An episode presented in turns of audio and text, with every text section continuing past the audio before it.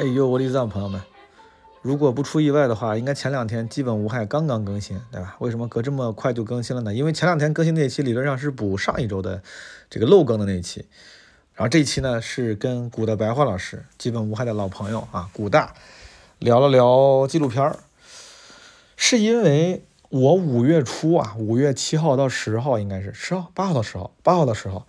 有一个直播，他们到时候应该会在微信视频号上直播，我猜。然后这个直播呢，就是要开车去，就是河西走廊地区。然后当时因为我知道这么个工作，我想上网先做做功课，我就在 B 站上看了一个纪录片，叫《河西走廊》，好像后来才发现挺有名的。然后看的时候才发现，哎呀，B 站纪录片频道还是有挺多这个好的片子的。然后跟古大聊起来，发现他也看过很多纪录片。我们就想要不然就聊一期吧。今天我刚刚回郑州，就是我现在录这个片头是现在是四月二十九号凌晨，我二十八号回的郑州。哎，今年五一为什么这么多人旅游啊，朋友们？就是大家都是在旅游吗？还是去比如回家了，干嘛了？怎么那么多人在迁徙，在运动啊？我二十八号早上六点多的飞机，我五点钟到的首都 T 二，你都不知道那人有多少，我没有在。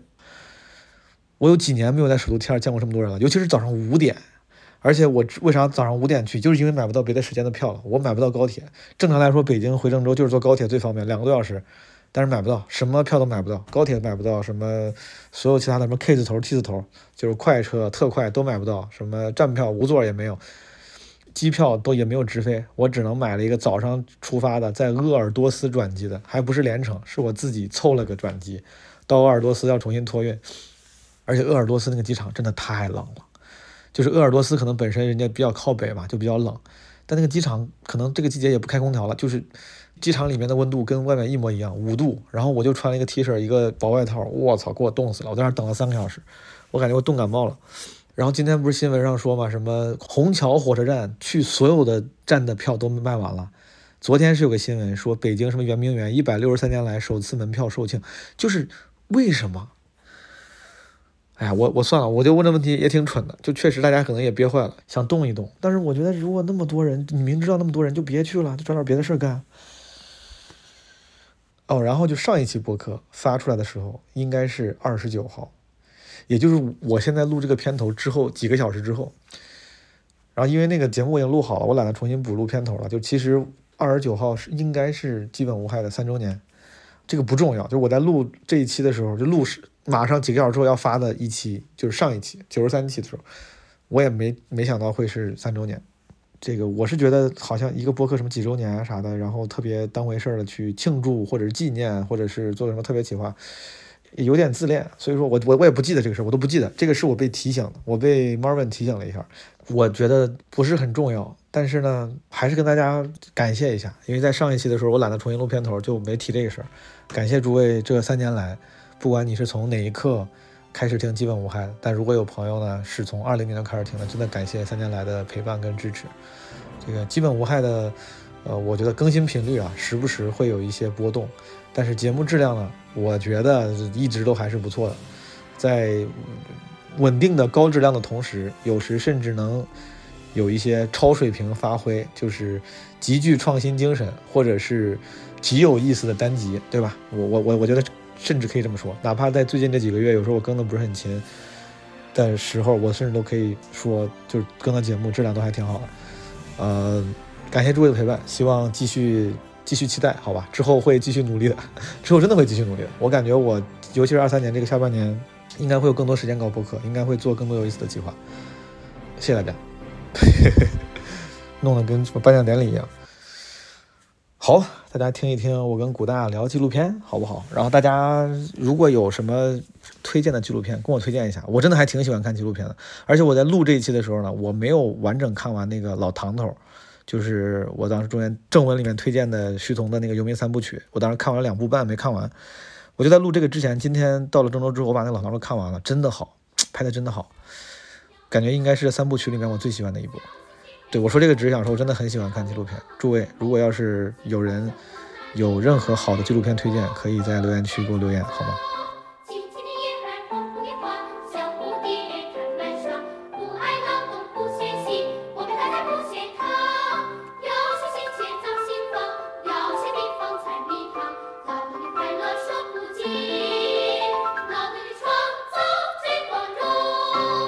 你看过也接触过很多各种类型的流派的纪录片，有哪一类是你相对来说比较喜欢的吗？也分时间吧。我觉得分时间就就像我们喜欢电影或者喜欢电视剧，美剧也好，英剧也好，什么剧也好，他可能就根据不同的时间有不同的喜欢。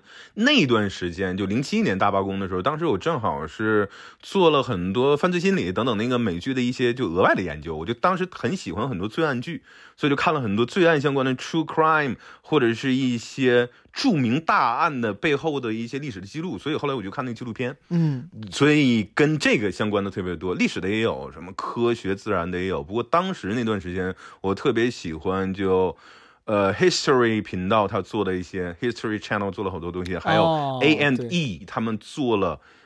几乎是最有名的连环杀手的东西，最好的质量最高的纪录片就只有 A N E 那一个系列，现在几乎都找不到了，就零七年还能找到，所以当时专门看了一些那个。我就是最近开始猛看纪录片的时候，我突然觉得就是好多这个，我当有些纪录片我是觉得，哎，这也算纪录片？我说这不就是个电视节目？后来我发现了，就大家对于纪录片的这个现在的这个定义还是很宽泛的。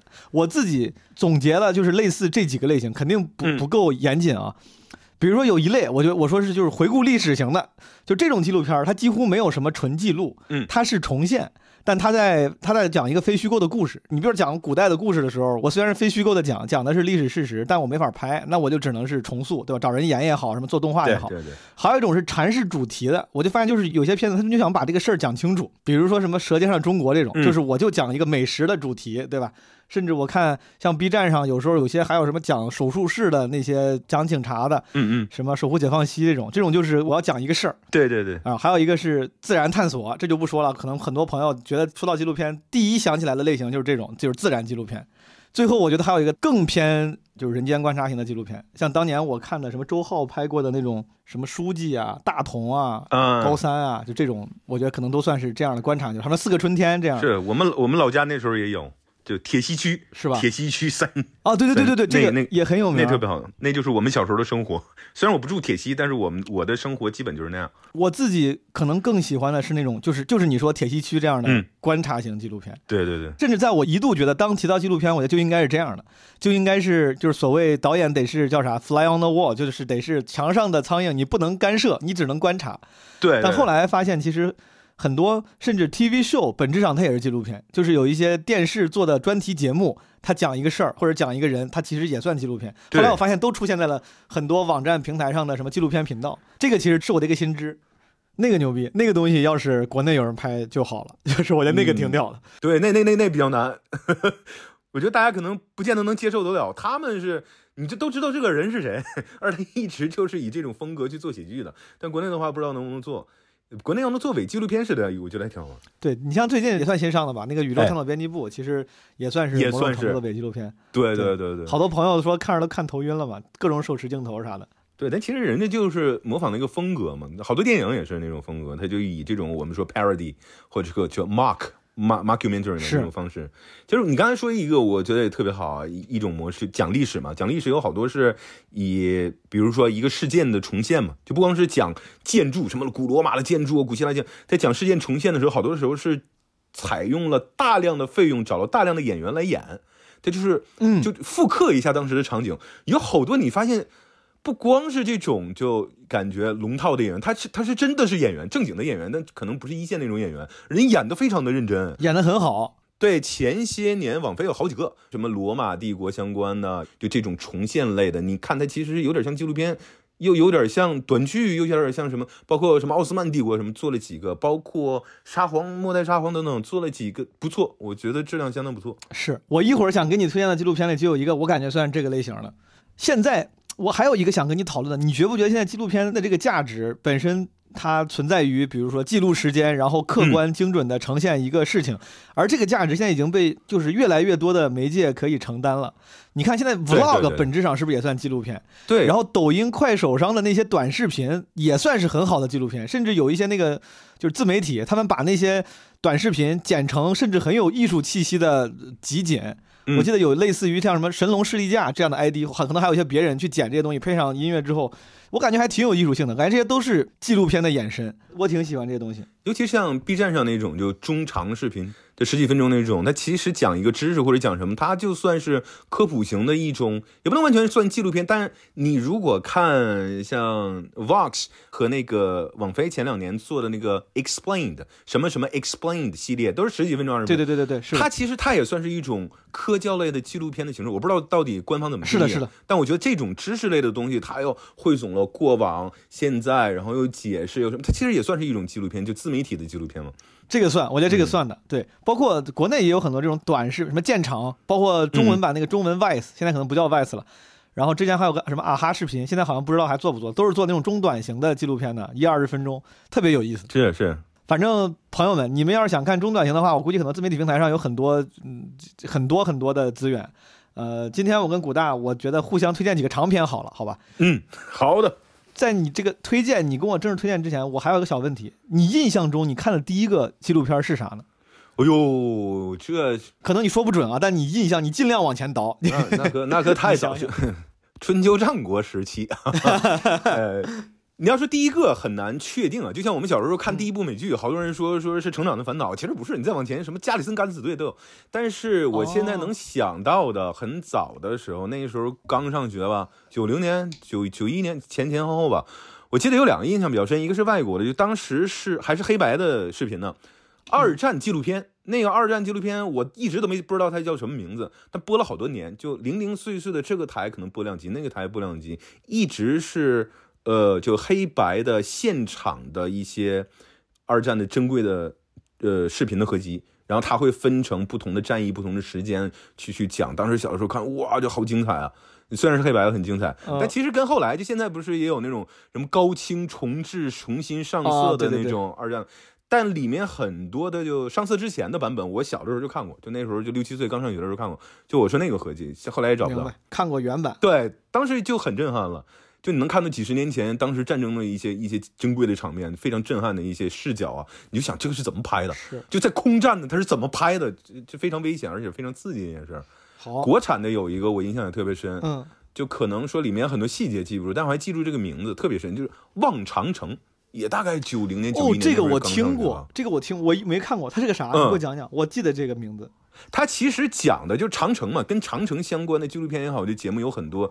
但是小的时候看他的印象就不一样，因为你说长城肯定代表我们的历史，代表我们民族，代表文明文化，对吧？嗯，那很多的时候它是非常大的、非常宏大的一个东西，高高在上，你可能你看得见，但你摸不着。但望长城给我的印象，就它是风土人情，它里面讲了很多跟长城相关的人的故事。哦，就你一下这个宏大的概念你就落地了，你就很具体了。我当然爱这个宏大的概念，但我可能更能去爱那个具体的人。是的，，是的。他采访了好多老乡啊，一些就整个这个沿线多少省啊，一些其实小人物的一些故事嘛，就就很现实的一些故事。哎，这个有意思。你刚刚一边说，我一边查了查，确实评价挺高的。你想那个时候小朋友看到这个就非常的耳目一新，是是是，就跟之前看到很多那种祖国大好河山的节目不一样，不是说那个不好，但是这个非常落地。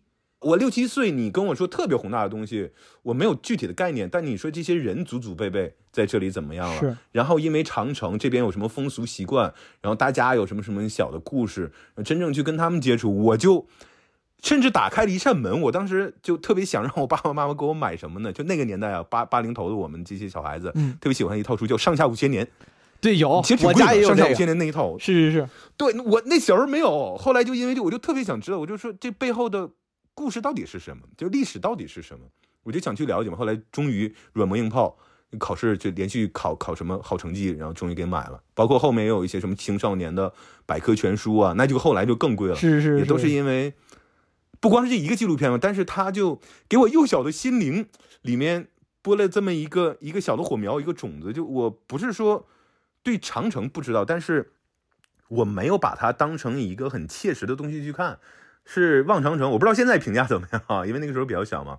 它让我有一个就能够共鸣的点，或者找着一个着力点啊，就它原来长城是人的故事，那我也想知道它背后的历史是怎么样。对就那个纪录片对我影响挺大。我刚搜了一下，朋友们，你们可以去看啊，这个望长城，英文叫《奥德赛 of the Great Wall 》，是央视 是央视和东京广播公司 Tokyo Broadcasting System 就是中日合拍的，嚯，被称为中国纪录片发展的里程碑。哎，我觉得这个真的看着挺有意思的，我想去。哎呀，我还补课了，哎哎，这挺好。就像你说的，其实那个时候看电视啊，我估计电视上看过很多，之后应该会被分类为纪录片的节目。但你那个时候可能也没有概念，它是不是纪录片。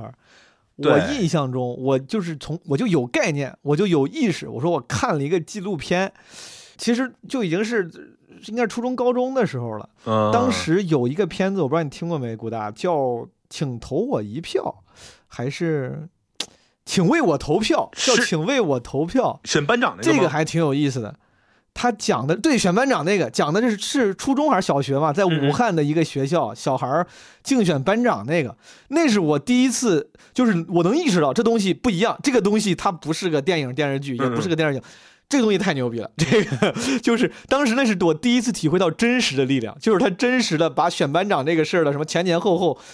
都给呈现出来了，我说太牛逼了，因为那个时候我小学，我就是那种热衷于选，就是竞选班长的官迷，你知道吧？就是，然后我看那个，我很有共鸣。写这个问题的时候，我本来还在想是什么，我也没想出来。后来我我往前倒了倒，我感觉可能这个是我第一次有纪录片意识的那个作品。嗯，那个真你看过这个我看过，那个真是特别绝，不是很长，但是它背后。太真实了，尔虞我诈，勾心斗角，各种手腕，到最后还是成功，太刺激了。校园版《甄嬛传》，我对它其实带来的那种就跌宕起伏啊，它整个的这个故事，但当然后期剪辑和在现场，它它这个故事本身，这些人他就有意思嘛，这不能算故事，就它这个素材本身就有意思。那后边又剪辑，它重重新呈现了以后，比一般的电影都好看呢。这个东西你仔细想想。对这个素材非常有意思。嗯，我现在我也是一边跟你聊，我有点忘了。我我点开这个百度百科，他是拍的什么？武汉市长青第一小学三年级一班，嗯，这个班长竞选活动。然后这个里面剧情简介里面说，说为了在选举中获胜，他们使出了浑身解数，破折号、拉帮结派、互相诋毁、制造假象、收买选民等。对，太好笑了。朋友们，如果没看过的话，可以看这个。里面有拉拢嘛？就拉拢这个曾经打过仗的那那种，或者被他欺负过的，他也得往外往回拉拢。还有那种就跟对他有威胁的 老好人啊，什么小姑娘还是什么，他就在后边那那给散布谣言，抹黑抹黑完了以后，我记得好像他还转移视线，就说是这个人给你造的黑谣什么，反正我那一顿操作呀，我当时我看惊了，我三。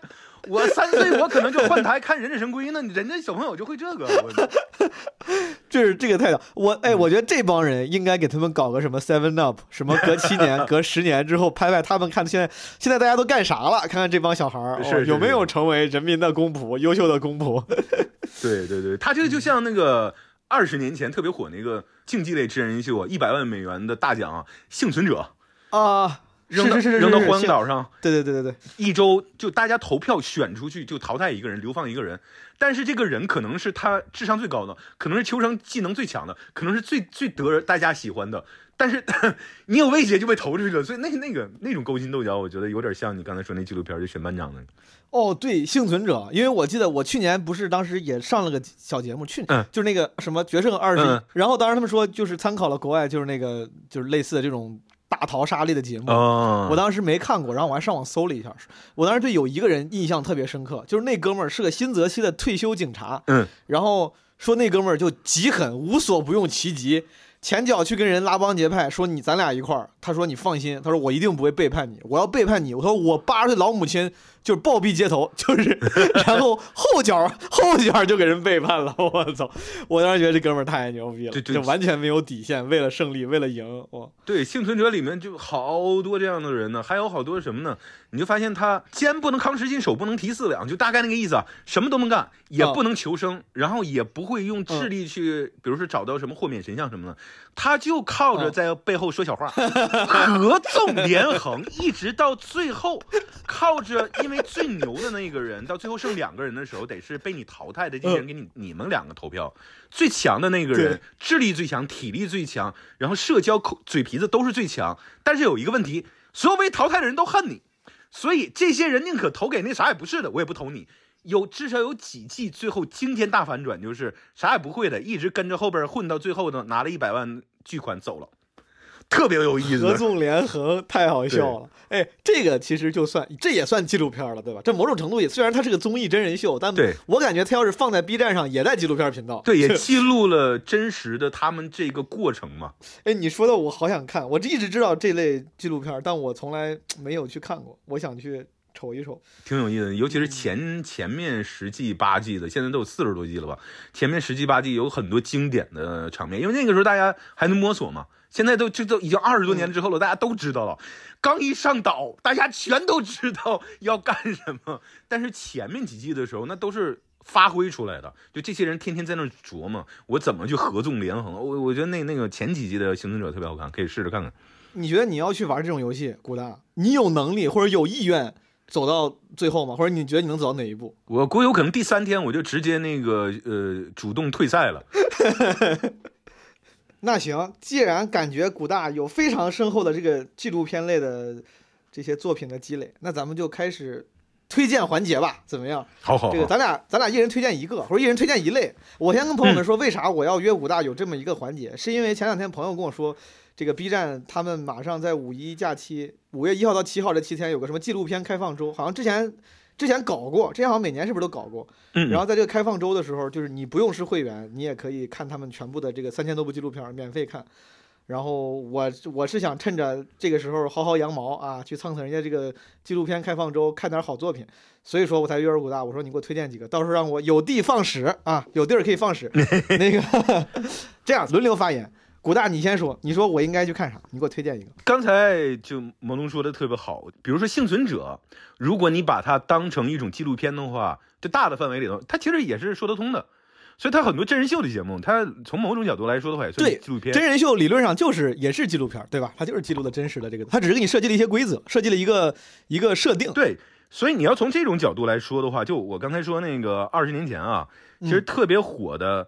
刚才呃说幸存者，他当时火到什么程度呢？就他播出的时候，他甚至能打败橄榄球 或者棒球那确实太火，那确实太火了。那在美国的话，那简直属于是，这属于是第一梯队了，巅峰了。没有人拿这两种东西比，就谁可能跟体育比赛比嘛？后来过了一两年，能够超过他的真人秀节目叫叫美国偶像。American Idol 也是他大决赛的时候能有一两次能超过，比如说橄榄球比赛或者什么什么棒球比赛这种。是他背后的制作人呢？就这个呃，幸存者已经做了四十多季了，做了二十年了。背后的制作人这个人叫 Mark Burnett，他还做了一部真人秀，也是在当时爆火的，叫 The Apprentice 学徒，或者早年叫翻译成飞黄腾达。他其实是学徒。这个很有名，它其实是竞赛类的真人秀，但是呢，就跟幸存者一样，但是实际上它过程也是用纪录片的形式给它记录下来了嘛。所以在你刚才说那个类别里面，就在 B 站的类别里面，它是放在纪录片类别里的。所以想推荐这个，你光听名字《The Apprentice》，就学徒也好，飞黄腾达也好，可能没有太多的印象，因为它是二十多年前的嘛。但它里面大佬是谁呢？这就不能叫主持人了，他类似于是 主理人、主管。主理人是我们的一个喜特朗普。对我们的一个喜剧演员同行啊，特朗普同学。对对对对对，大哥，特朗普同学。就后面为了简便说法，咱们就说川普。因为我小的时候看的，当时是好像是香港明珠版还是什么，它下面的字幕写的就是川普，所以好多人说我早年在微博上写啊各种段子写川普。那川普不是我发明的，当年最开始香港的翻译它就是川普，这音似嘛。所以他这个有意思在于哪儿呢？好多人说，就川普在。呃，一二年说差点竞选，和一六年真正竞选成功的时候，好多人说啊，电视明星什么转行娱乐人，转行成了总统。但很多人并不知道，他从什么时候开始算的是电视明星。他之前在一些影视剧里面客串，那个不太算。那时候还是说他爹和他他们家族那个地产的名声呢。真正成为电视红人，而且当时公司破产的情况之下，他还能把这个招牌卖出去，卖到什么俄罗斯啊，到哪儿去卖这个授权，就是因为这部。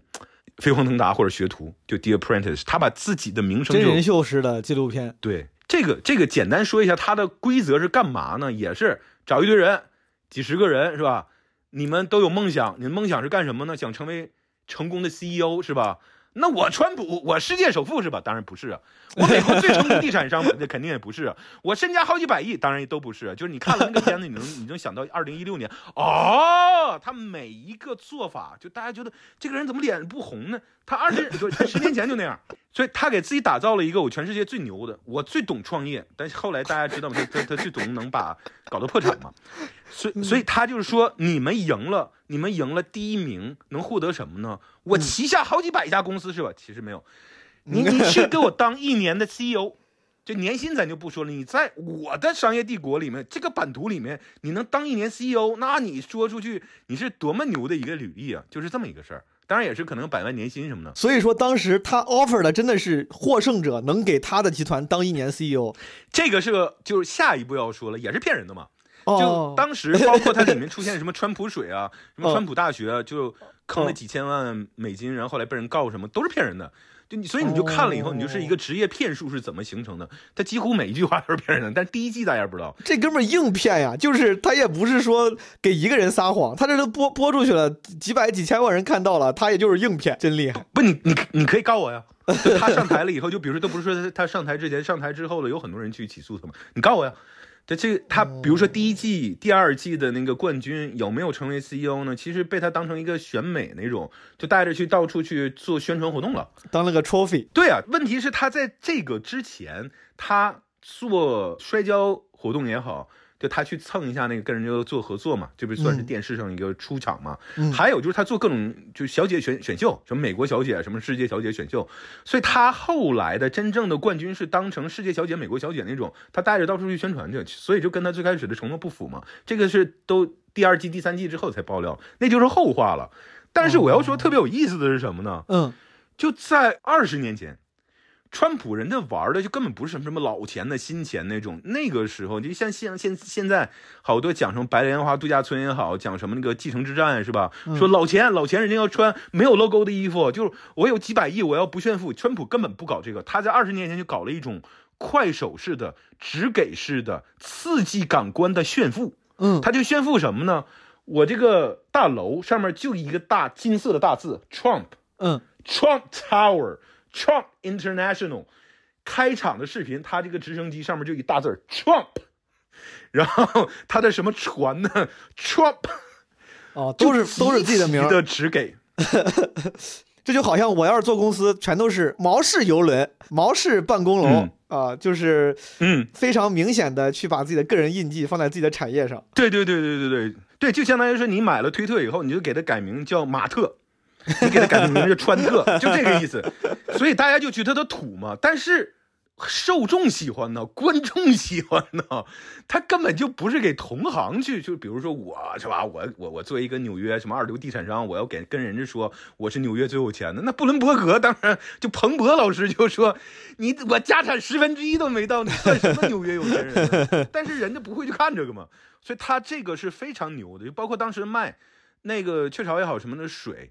就就自然水就能卖加几十倍的价钱卖吗？川普当时就出了吗？Trump Water，然后他就又出冰激凌什么，就每个都没成功。不过你就可以看到他，所以他是富三代，但是他总说自己白手起家。他爷爷就是干地产的，他爸爸也是干地产的，嗯，但他爸爸有很多黑黑帮的那些关系，所以是不能直接出面。然后他去出面，就拿他爸爸的关系，然后留下几个亿的这个资产。八十年代拿几个亿的资产去做这个事儿，但是他对外宣称我白手起家，然后他四次破产。四次破产，然后他说我这再接再厉啊，他都能把用用语言在电视上去把它给给他呈现出来，是特别牛，而且他是有一种东北式的那种吹牛叉，比如说你到他家里头一看，就是跟九五年之前东北那种夜总会什么这歌厅的，就整个他那个可能耗资数千万的一个一个巨富的一个房子里头就全是金色的。你就感觉中间也有个澡堂子，都能有俩大爷搓澡，就是那种，就他就是这个风格，东北欧式风情，但视觉冲击力，对，就视觉冲击力极强。他这选拔的过程其实挺简单，就给什么呢？比如说给一个任务，就一些都是企业的中层管理，甚至有的是一些什么天之骄子级的，呃，学霸型的，有的都是高管级别的。去参加比赛了以后，你上纽约，比如说热闹的大街，第五大道还是哪儿，你们就是几个人组一个小团去卖柠檬水。那不经常有那种说法吗？那小姑娘卖柠檬水，第一给你一些小任务，对你谁能把柠檬水卖过对方就行。那你这里面你就用你用杂耍，你用干什么？每个人启动资金可能一百块、两百块，什么一千，所以他有很多这样的一些任务。他呃视觉表演非常强，你就想这些金领级别的人撸胳膊挽袖在做这个，所以是对观众的吸引力特别强。然后他出来就点评一下，啊，你们这个什么？所以当时他的有名的一句名言叫 “You are fired”，就是从这个系列里面出来的。对对对。然后就直接就说你干的不好，我直接说你 “You are fired”。旁边坐着呢，一开始是一个老老老大爷和一个呃老阿姨，是他据说是什么资深助理。后来呢，就变成了他那俩儿子。后来还有伊万卡也出来了做做评审等等的，所以就把全家都带出来了，就整体是一个吹牛大秀。这个节目是他投资，我之前一直知道学徒里面那个有有 Trump，也知道他对你说那个 You are fired 这种梗，但我我当时因为我没看过，我一直以为他是比如众多评委之一，听起来他是这个节目的。唯一的那个就是节目里呈现那个大佬，就感觉是他他自己投的嘛？我操，这他的存存在感也太强了。这不是他投的，应该就是那个 Mark Burnett 做的，他制作的所有东西都成功了。他做的，你包括现在，太厉害了。你像幸存者是他做的，然后那个那个什么什么美国好声音是他做的，当时学徒和幸存者是他两个大的那个什么嘛。然后他最近还做了一个叫什么那个 Shark Tank，就也是 Shark Tank 应该叫什么？我不知道中文怎么叫，也就是。呃，你 pitch 一个 idea，然后你想去创业者嘛，然后后面有一群大佬去给你投资，就那个也是非常非常火，那个也是他做的，就这是一个王牌制作人，然后他把呃川普给弄弄过来的，就 The Voice 是他做的，呃呃 Shark Tank 是他做的，Survivor 是他做的，我看了，但这个就有一个结合嘛，当时川普正好是他的地产那边也走不下去了，然后干什么？呃，不是开赌场也能开破产吗？就是大家就很惊讶，怎么赌场也能开破产？然后，然后他其他的也也破产过好几次嘛。然后后来他整个这个节目就让他做到一个什么呢？大家是真以为他是就打造一个人设嘛，真以为他是非常成功的生意人，而且是纽约最有钱的人，是纽约最好的一个地产商。后来他把他的就 Trump Tower 还有 Trump International 等等这个名头去卖给各个国家去用。啊，租借费用几百万等等，他后来是因为这个做了这样的一些事情，所以对他个人是有好处的，而且他在这里面经常是就人生的鸡汤就来了。为什么我说快手式的只给呢？你下面这些不管中管也好，高管也好，你没见过他那种炫富的方式。比如大家今天就来，我给你找一个首富级别的，就跟大家聊。在哪儿聊呢？最有最贵的那个游轮上面，上大家去聊，或者到我们 Trump Tower，我的最贵这个房间，虽然是修的像那个东北澡堂似的，但是你就能看着钱啊，那金子全在全在墙上呢。所以就类似于这种感觉，创富证明自己实力的方式，就是把大家对于富人的刻板印象集中式的给你呈现出来。就是你觉得富人应该怎么过，我就给你过出来，让你感受一下。对，尤其后来大选的时候，大家就说：“哎，这说话怎么跟小学生似的？”你会发现他在当年就那么说话，他就是要主打下沉市场。就像你刚才说的，对富人没有什么了解，但有梦想的这些人想，那就是他。所以很多川粉为什么觉得他是一个成功的企业家呢？就是说，这样成功的企业家当然能变成成功的总统了。就不说这句话本身的逻辑是怎么样，这前一半的前提他就不对啊。是，而且这个吧，这个这个特别有意思。后面后面他因为收视率一直在下跌嘛，他后来有到第二季、第三季、第四季的时候，就搞了一些什么 Book Smart 和 Street Smart。就有一半的人是是是来自于街头的，就没有什么高的学历，有一半是来自于高学历，所以哎，挑拨嘛，就甜党咸党，就大概那意思。哎，收视又起来一点。到后来又过了六七季，好像就是真不行了。他搞了一个新的东西，叫什么 Celebrity Apprentice，找的全是明星名流，因为他在纽约，他一直就混这个圈嘛。比如说他当时像那个 Piers Morgan 就拿了一一季的冠军，当时就嘴特别损那个英国的主持人嘛。后来还有一季谁拿的冠军呢？就包括那个什么霍利菲尔德那个拳手，就被咬耳朵那个，被泰森咬耳朵都参加过。拳击手，对他那几季的收视又增加了嘛？他有一季是谁呢？就也是你们同行，那叫什么麦瑟尔夫人那那个 John Rivers，John Rivers，John Rivers，对对对，他拿过一季的冠军。就他又毒舌，他做事儿又比较泼辣，是吧？但是感觉比较 make sense。对对对对对，所以当时在后边就不行了，就而且他这里面还延续了二十几年的，至少二十年的狗血吧。前两三季有一个叫 Omarosa 的一个就黑人的女女性参赛选手吧，就她的做法和她说话，就让人特别特别的讨厌。就她的队友也好啊，包括网友也好，然后大家越骂她越高兴，然后川普也高兴，哇，你一这无耻的样子颇有我年轻时候的风范嘛，就变成这种就关门大弟子了。所以后来又。找他回了好多次。那他也是代表黑人的族群，一直在说啊，我就我就支持他选，他是最最支持什么女性平等和少数族裔平等。这大选的时候出了不少力，但是就跟前几年就白宫内部很多跟他原来挺好的人全都慢慢辞职以后出书骂他一样，后来叫 Omarosa 跟他也闹掰了，就 开始说这个人就是个狗屎什么。这个确实太狗血了。对，就狗血这个大戏也是在差不多二十年前就，所以这个也不建议大家就全看完，你可以看前面，你可以看前面两三季，然后后面的话你可以看那个明星版的《明星学徒》，就特别有意思。对，这个明星版让我想起来当年国内，我当年是没看过学徒，但是我看过国内有一个。一个综艺，一个真人秀，名字就现在听起来有点土，叫《赢在中国蓝天碧水间》。我刚听你说完，我觉得他们可能就是学这个学徒的明星版。那我不知道哦，我跟你说，当时他们找了一帮企业家，有那个汪小菲，什么包括现在五八同城 CEO 什么姚劲波，现在理想的那个创始人李想，就是挺多是牛逼的企业家。然后那个类似于飞行评委，有马云，有什么刘强东啥的。然后他们也是上街去卖东西，什么开小店儿，然后一期一期的，就是组队。我当时还觉得挺有意思的。对，现在我想起来感觉特别像。对，我觉得当时他节目的设置很多就是王牌制作人那个大佬做的，就比如说让他们非常有反差的，到这些都是金领级别的人呢，到大街上去卖这个东西。还有什么？你举办一个婚礼。还有什么呢？你就组织在一个，我给你个那个高尔夫球场，因为当时川普是做很多高尔夫球场嘛，你在这给我做一个演唱会或者做一个什么，就他越往后这一季越往后的话，你越会升级到越来越困难那个东西。那你有这个预算，比如说两万美金的预算，其实基本上每一次都是不够的。那你要想办法这个怎么去去做，它还是挺有意义的。我觉得最开始两季我看着挺有意义，不过最有意思还是说。这个电视明星的身份啊，在二零一二年的时候，当时那个时候我我我还翻译过他的就吐槽大会等等啊，就这类似那些东西。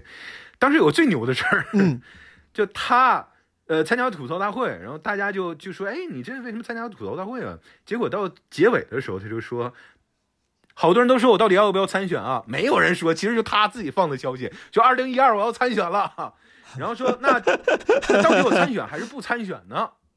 大家请关注我们下一周的那个学徒，就飞黄腾达的，就这个芬纳里季中这一集，我会宣布我到底参选不参选，厚颜无耻不？人家就能干出这事儿，这是十年前的，就太牛了。这哥们儿，人家这个自我营销做的太牛了，人家也放得下身段，就太牛，就没有他做不到的事儿。就就比如说这这种事儿，哇，特别牛。然然后就真是。那一集的收视率暴涨，大家都以为看这一集能把握美国发展的命脉，就是能知道美国下一步走向哪里。然后川普说啊，开玩笑，开玩笑，那时候我不选啊，就让你们过来给我冲个收视率。好，我接受古大的安利，学徒这个出了几季啊？看完得多久？那可太多了。就明星学徒的时候，我记得那时候都得是七八季往后了。然后明星学徒还坚持了好些年。我我个人感觉最好有意思的还是前几季，前前两三季。当时的设置也有意思，然后里面狗血也有意思。明星学徒就 Celebrity Apprentice 也是前前两三集有意思，也不用都看。可以，好，你既然给我推荐了一个古大，我给你推荐一个吧。我想想啊，《游民三部曲》你看过吗？徐桐的啊，我这个听说过，我我还真没看。哎，我我就像我最开始跟你说的，我可能是更喜欢那种观察式的纪录片。然后这也是前段时间我听朋友推荐的，我也是最近这段时间才把这个看完。就有个导演叫徐桐，桐是儿童的童，他拍了当时叫《游民三部曲》，第一部叫《麦收》，第二部叫《算命》，第三部叫《老唐头》，好像叫，嗯，都是那种关注底层人民的啊，甚至麦收那个应该都不是很好找到。但比如说 B 站上，它会有一些后两部的那种二创啊，然后一些解读，大家可以去看一看。哎，前一阵是不是结婚了？对哦，这个特别有意思。嗯，他的第二部和第三部里面的一个真实出镜的角色，唐小燕儿，对，叫唐小燕。嗯，当时呢是一个底层的工作者，但是当时好像他拍完之后跟着徐桐拍摄呀，帮忙啊，后来变成了长镜、摄影，现在已经是他的制片。他俩共事了十年，就在二三年年初吧，就俩俩月前，然后俩人结婚了。这个我甚至是刚知道这个信息，昨天晚上我刚知道这个信息，我知道晚了。我昨天晚上我想让给你推荐这个时候，我说随便看一看背景资料，我才发现他俩结婚了。然后这个唐小燕，如果你看纪录片的话，你会发那个就是很震撼。他当然在纪录片里面是完全一个形象，然后现在你在网上搜看看他现在的那个呃样子，作为一个已经算是一个功成也不能说功成名就吧，但是已经非常成熟的一个制作人，对着镜头。侃侃而谈，说的那些东西都是什么？在尤伦斯办展啊，去单向街参加活动啊，我 就是一瞬间，因为我当时刚刚看完前面的纪录片，我当时觉得我，一瞬间有点有点穿越，但是也挺感慨的，就人家真的这个历经磨难，这个获得了应得的这些成绩，甚至很励志。我觉得有兴趣的朋友们可以看这录纪录片，然后了解一下其中纪录片中人物后来的发展历程，其实还是挺有意思的。第一个麦收其实讲的是底层的一些女性边缘职业的工作者。啊，麦收这部片儿，然后后面算命讲的就是一个算命老头儿，然后但是中间他在拍这个算命老头儿的时候呢，其中有一个去算命的人就是唐小燕，他顺便就拍了拍唐小燕的这个这个生活，然后后来他觉得唐小燕这个人挺有意思，跟着他回老家，然后这个老唐头拍的就是他爸，就是唐小燕他爸，啊，一个东北的老人，哦，所以说这个你看过，我白推荐了，你是不是都看过？不，我我看过一些片段，因为好几年前其实就听说过就唐小燕这个人嘛，就有好多的稿子也写她。我觉得特别飒，而且是就敢爱敢恨呐，雷厉风行，就我觉得是怒放的生命。他他经历了很多很多的事情，是的，也是今年年初的时候看到说两个人修成正果了。是，我当时我一开始我就我就忘了就徐桐这个这个导演的名字，但知道有这么一个事情。但是今年年初的时候看了那个，我就觉得我就更加感慨了。我觉得真真挺好，就希望他们能越来越好。对，我觉得夫妻档能能够幸福，能够做更好的作品。唐小燕这个可能就是我觉得怎么说，Go Power 的一个典型代表。就他其实最早最早做的，我觉得可能是反而是在很多人眼里是不够女性主义的职业，但他后来的成长历程其实是非常励志的，非常彰显女性力量的。虽然虽然那个徐桐的片子并不是这个讨论性别议题的啊，但是说开聊这么一个关键人物，他的成长历程非常有意思。对，anyway，游徐桐的《游民三部曲》是朋友当时反正推荐之后，我后来断断续续看完的，我觉得还是。挺长见识，而且就是我哎，我一直对就是好的纪录片，我当时总结过，我觉得这个纪录片类型可能有很多，但它让我觉得，比如好，有这么几种方式能让我觉得好，要不然就是能给我带来新知识，嗯，要不然就是能让我长见识，嗯，要不然能让我看人间，就是有新知、长见识、看人间、有奇观和懂道理，这是我自己总结的几个。嚯，你看是不是一下就上上上来了，对吧？还对账。有心知这个是有些纪录片它能给你带来，它讨论一个议题，能把这个道理给你讲清楚。长见识那些，就比如咱说《舌尖上中国》这种，就属于长见识型的；看人间型的，你像就是《四个春天》呀，《游民三部曲》这种，就是能让你看人间，然后有奇观，就像类似于 BBC 什么《地球脉动》这种。嗯，是是。懂道理是有一些，甚至它能给你一些人生的启发。当然，好的纪录片呢，它可能不是只能满足一点。你像《游民三部曲》，我觉得本质上它能它能满足好几点。对我还是挺推荐没有看过的朋友去看一看。不错不错不错，那我这个必须得找出来，因为我这个确实听过几次，听过几次。呃，三部曲包括唐学院，包括背后的一些故事，但我只看过一些片段的视频。当时就好多介绍的时候，就会有那个，尤其是算命里面那个那个一一小段的视频嘛，包括有的时候有一些截图嘛，但是一直没看过。我我准备去看一看。还有一个就是刚才我说那个，其实我觉得是一类的，就是另外一个导演，这个可能是我在学生时代就唯一知道的纪录片导演，当时就是那个周浩，就是拍高三，就我刚才说什么书记大同那个，嗯嗯。当时我高中的时候看他拍那个高三，我觉得太好。我记得我高三那年，我反复看了好几遍那个纪录片，我下到电脑里。第一次好像我应该是从电视上看的，什么中央电视台的什么，比如央视十频道之类的，我忘了。嗯嗯。后来我觉得这个好，我就看了片段，我说这个片子怎么拍的这么好，我就下下来。当时在我非常苦闷、焦虑的高三时代，就这部片子。呈现了一个小城市的高三学子的生活，就其实反而给了我很多慰藉。嗯，我就当时我一有空就拿出来看一看。后来我才知道，这个周浩老师他拍过很多类似这样就是非常人间观察式的片子。然后后来我就对那个书记跟大同印象也很深。前两年好像他在北京还做过一个线下的什么见面会，好像我当时特别想去。后来其他脱口秀演员有人去成了，我没去成，还我还一直很遗憾。我把他俩搁一块儿说，是因为在我心里，他们某种程度都是一类的，也甚至是我对观察型纪录片的一些启蒙作品、启蒙人物。嗯嗯，对我觉得朋友们，你们如果没看过类似的国产的这种纪录片的话，其实可以去看一看，你会发现国内是有一些非常优秀的纪录片导演在尝试呈现，就是真实的各个阶层的人的生活。挺好，挺好。你这个案例我也收下了，我准备回头找一找去。好，古大是求精，一次给我讲精一个片子，我就是就一次多推荐几个啊，一次多推荐几个。我是因为川普他那个梗实在是太多了，我觉得古大说不定是国内最懂川普的人。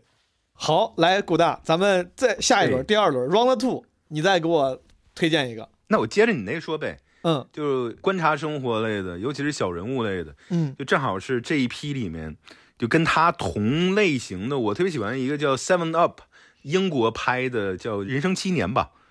它是一系列的纪录片，你好好给我讲讲。我真的想，因为 Seven Up 我多年前就听说了，而且后来它不是有什么 Fourteen Up、Twenty Seven，就是 Twenty Eight 啥的，就是每隔七年拍一次，每隔七年拍一次。对对对对，我一直想看这个系列，但是我到现在一眼都没看过。你给我，对你给我推荐推荐，你给我讲讲。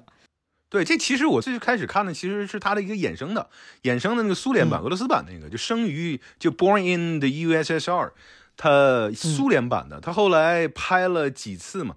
但看完了以后，就有人说嘛，他背后的制作人最开始在英国做的是这个嘛，他一九六四年拍的第一集，所以这是非常非常先锋的一种玩法。他有一点是整体的思路非常简单，一群孩子，十几个孩子，七岁开始拍，每隔七年我回过来再拍一次。你说这个野心多大？就想拍完这一群人的一生，七岁到十四岁，fourteen up，然后二十一岁，这差不多上大学了是吧？就就 twenty one up，twenty eight，然后一直三十五到到到后来六十几岁，就整个一生都拍完，是非常宏大、非常有野心又非常难制作的这个东西。而且呢，它主题是因为最开始有这么一句话，就英文里面又是跟宗教相关的，就说。七岁看到老，类似于这个意思。嗯，所以他七岁的时候，很多没有绝对的科学根据啊，大家经验之谈。我们中国不是说三岁看到老吗？嗯，大概意思就是说，你这孩子到七岁的时候，很多的性格或者说你很多的一些思想已经成型了，就可以看到你未来怎么样。所以。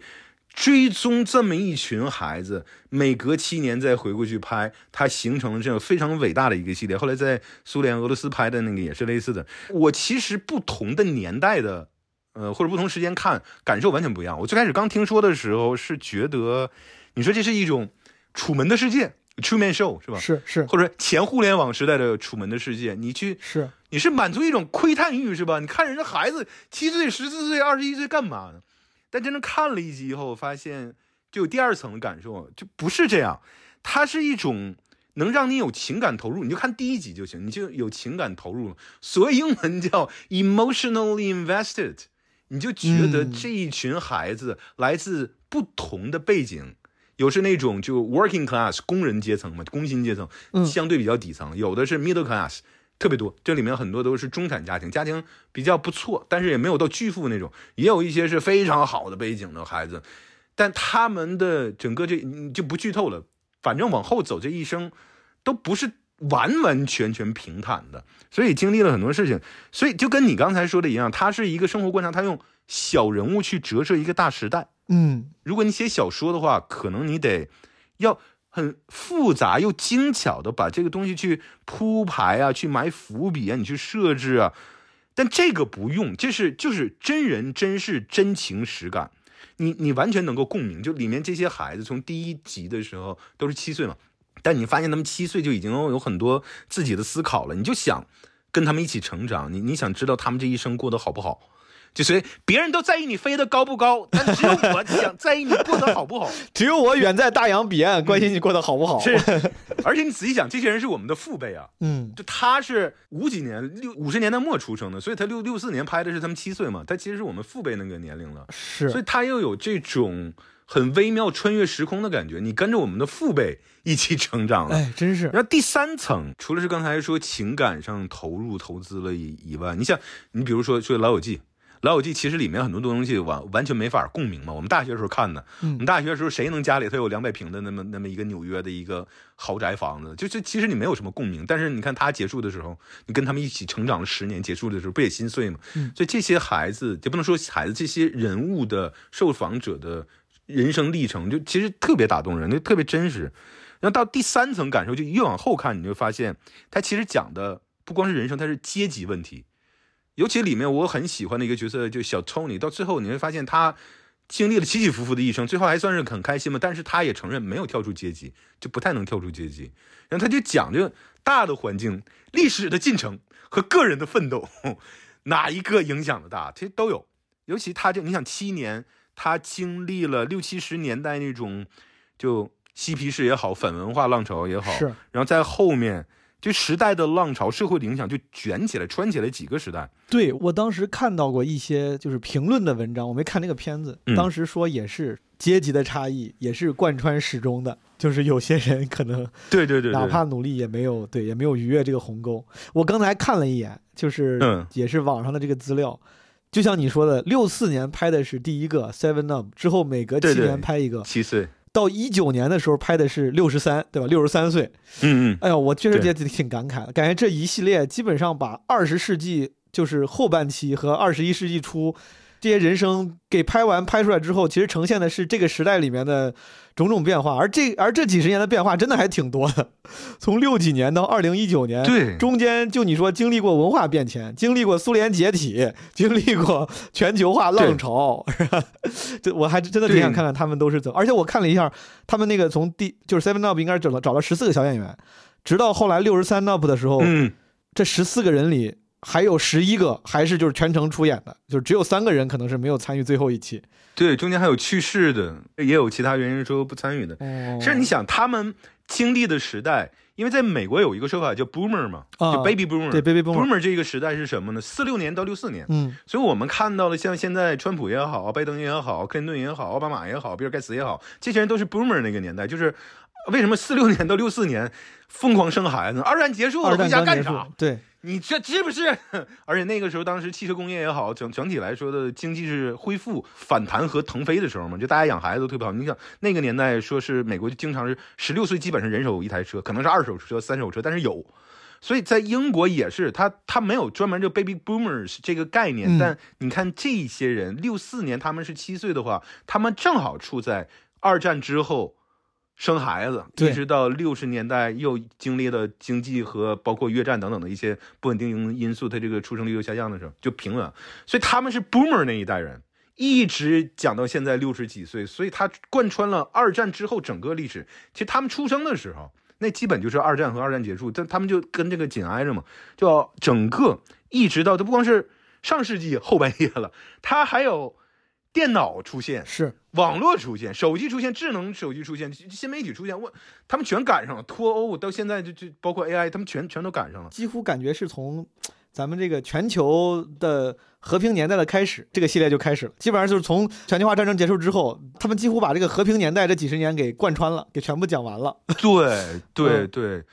苏联版我也很喜欢，但是苏联版它是从九一年开始，就苏联正好解体，它其实特别巧，刚拍完这十几个孩子，这十几个孩子的国家就没了，他们就要分散各个国家了。但是它比较晚呢，这拍的是我们的故事，就八零后的故事，所以它虽然有共鸣，但是还没拍完呢。但那这个这 Seven Up 系列英国原版其实把我们父辈的一辈子基本就拍完了，六十三再往后。这制作人、导演好像都已经八九十岁了，再往后就他他能不能拍动的不好说了，而且这些人在不在的不好说了，而且你都不用说，等到我看到他们中年危机，看到他们老年困苦，或者是老年醒悟的，你看到第二集，你就看到他十四岁的时候，我当时就惊了，他这个是怎么呢？就我刚才说阶级嘛，嗯，一开始第一集的时候你就觉得，哎，有的是家庭比较好的，有的家庭比较不好的，是吧？那。到第二集的时候才发现家庭好和家庭不好，就中产和普通老百姓，就就就说那个 Tony 那种伦敦东区的，说话就特别小地痞流氓那种，家里特别穷的那种，说话都是 My mafia mafia，就是 th 发成 f 那种口音很重。I like horses，it's gonna eat，就 h 是没有的，horse 就是就是 os，就那那种。他小的时候就到处打打闹闹嘛。嗯，人家那种家庭比较好的说的是什么呢？说七岁的时候就说，我以后我要上这个这个私立学校，我要上这个这个寄宿学校。别说我们小时候了，现在我家娃七岁，他也没想过说以后要上一个什么什么中学，就没有没有这个想法。是第二集出来的时候，直接他会引用前面一集里面的东西嘛？就比如说小小朋友 A，七年前说。我七年后我想要上人大附，然后下面打出来字幕，现在他在人大附。哦，那小朋友 B 说，七年之后我要上四中，然后下面打出字幕，现在他在四中。然后小朋友 C 说，七年之后我要上霍格沃茨，然后现在下面下打出来字幕，他在霍格沃茨。然后小朋友 D 说，我要去阿兹卡班，现在就在阿兹卡班。就当时我就惊了，人家不光是七岁的时候就知道自己未来要干什么，而且人的中产家庭是绝对能做到的。嗯就都是很好的学校。人七岁的时候刚上一年级就知道我初中去去都是好学校，所以你这么想的话，我对哈利波特那个也非常理解了。人家就是家里头根儿带着，就是能去霍格沃茨，你们就是不好使，所以他对阶级的这个刻画。就非常的明显，也可能我们现在岁数大了，家里头有孩子是吧？我觉得这个对比特别很感慨。而我最喜欢那个托尼，人家七岁的时候问干啥，我这出门干仗的，然后哦十四岁还干仗的。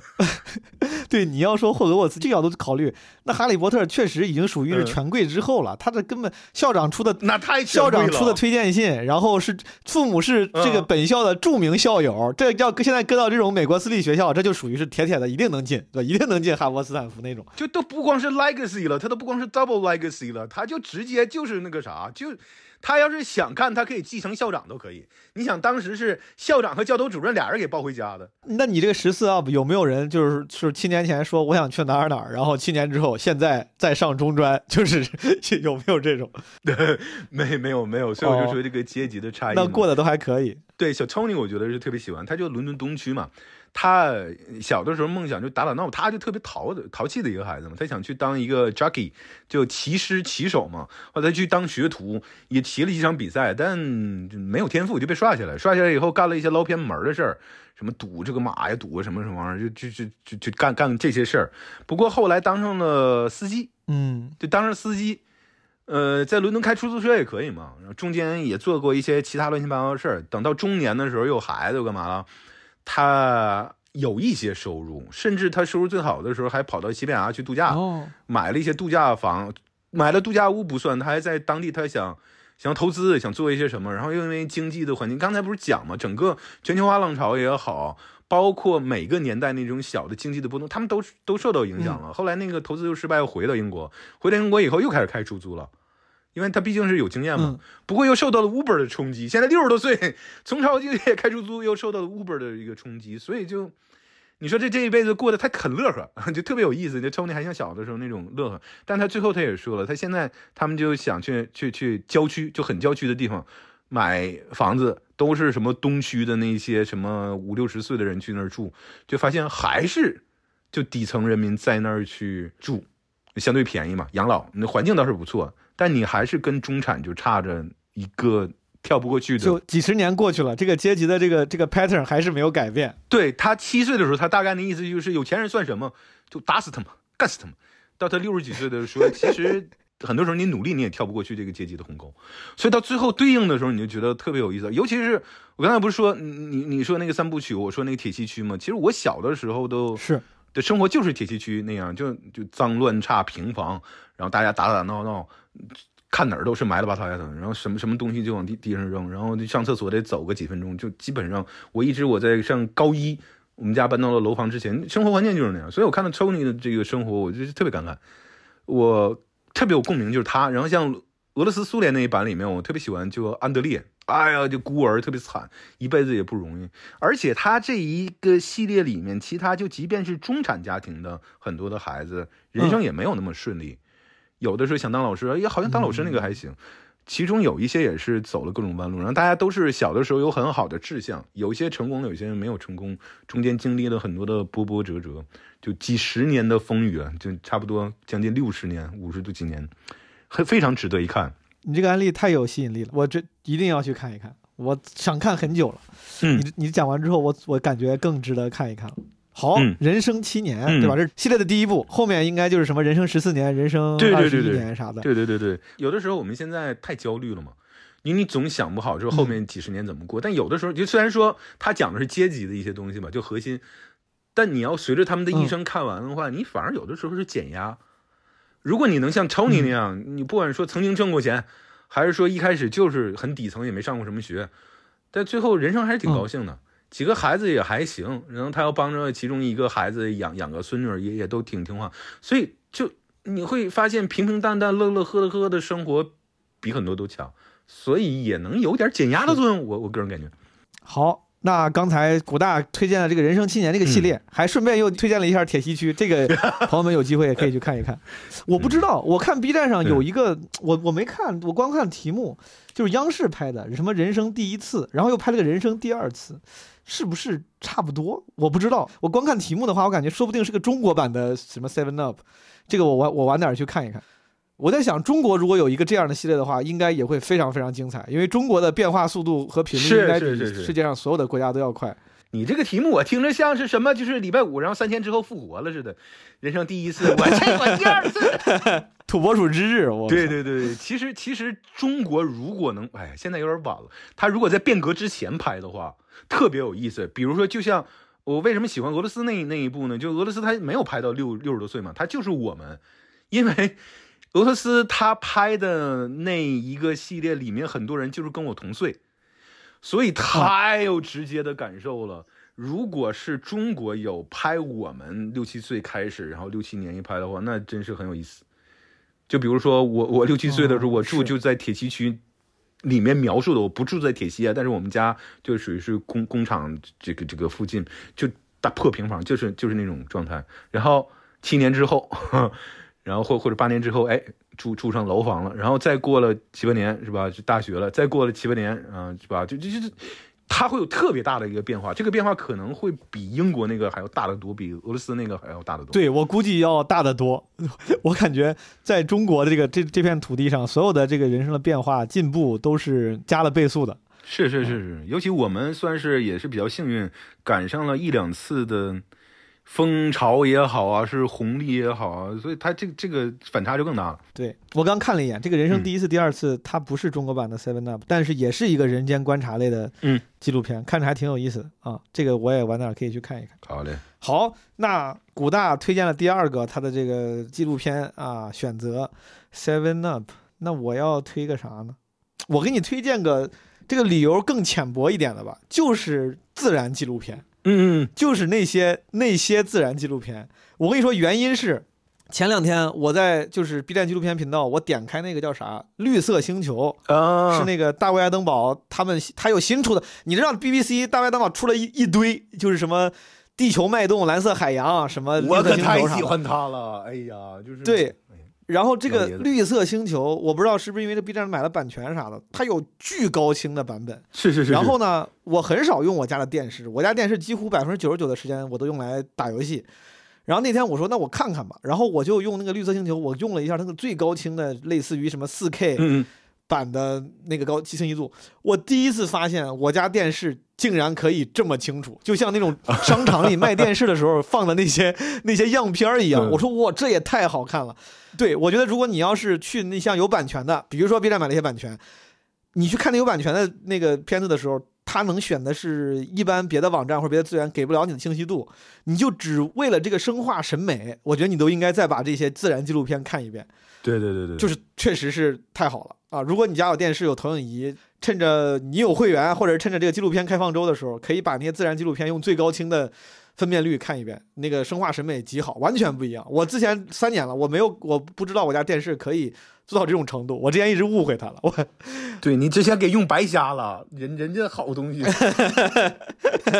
对，什么战神最后生还者，完全没有释放出他的全部潜力。而且你打游戏的时候，其实你也不是很能有机会注意到说这个分辨率啊或者清晰度怎么样。对你不太不不太给他这个 credit，对你除非你二周目的时候你有时间了，你你慢慢逛风景的时候你看可以。对，然后你像那个绿色星球，我我不知道他是不是做的时候就是因为它是最新做的一个一批这个自然纪录片吧，他可能是为了大家现在普遍都有高清电视了做适配，它有很多那种微距镜头，然后就是那个当然那个那个摄像采集的时候我不懂啊，估计也是用了非常高清的设备，它就是很多镜头它就是为了展展现自己的那个画面呈现力。是是。然后除了这个情况，我还看了个啥自然纪录片，有个叫《野犬家族》的，因为我喜欢狗，我算是个 dog person，然后我就去看那个《野犬家族》，讲所有就是自然界犬犬科的吧，应该叫，包括狐狸啊、狼啊，然后什么澳洲野狗啥的，很可爱。因为尤其是你喜欢狗的话，你会发现有里面特别多可爱的小动物。最可爱的是那个生活在撒哈拉大沙漠的，应该叫啥？耳廓狐。就特别小的小狐狸，啊跟手掌一样大，耳朵特别大，身体特别小。是是是，我看这个《野犬家族》也是让我有极其生理的愉悦，就是看到那些可爱的小动物，红色小狐狸、Red Fox 啥的，就都特别可爱。《野犬家族》，然后《绿色星球》，对，然后这个是我最近就是看自然纪录片重新收获的一些愉悦。古大，我听你的意思，你也没少看这个大卫大老爷子之前拍过的这些片子是吧？哎，那从小就看的都是他的嘛，就就是后后来就包括我是到很后来才知道，就比如说你说是吧，敬爱的赵老师，他那个很多的风格，其实最开始也是从他那儿对就借鉴来的嘛。哦，你像咱们的人与自然、动物世界啥的，是不是也都是被他那一类所启发？就是对，因为他更早，应该是他们开了先河。对对对，他现在快一百岁了嘛，哦他现在快一百岁了，那真是真是老当益壮，还在做呢。去年不是做了那个史前动物吗？呃，就是那个 Apple TV 嗯 Plus 做的嘛。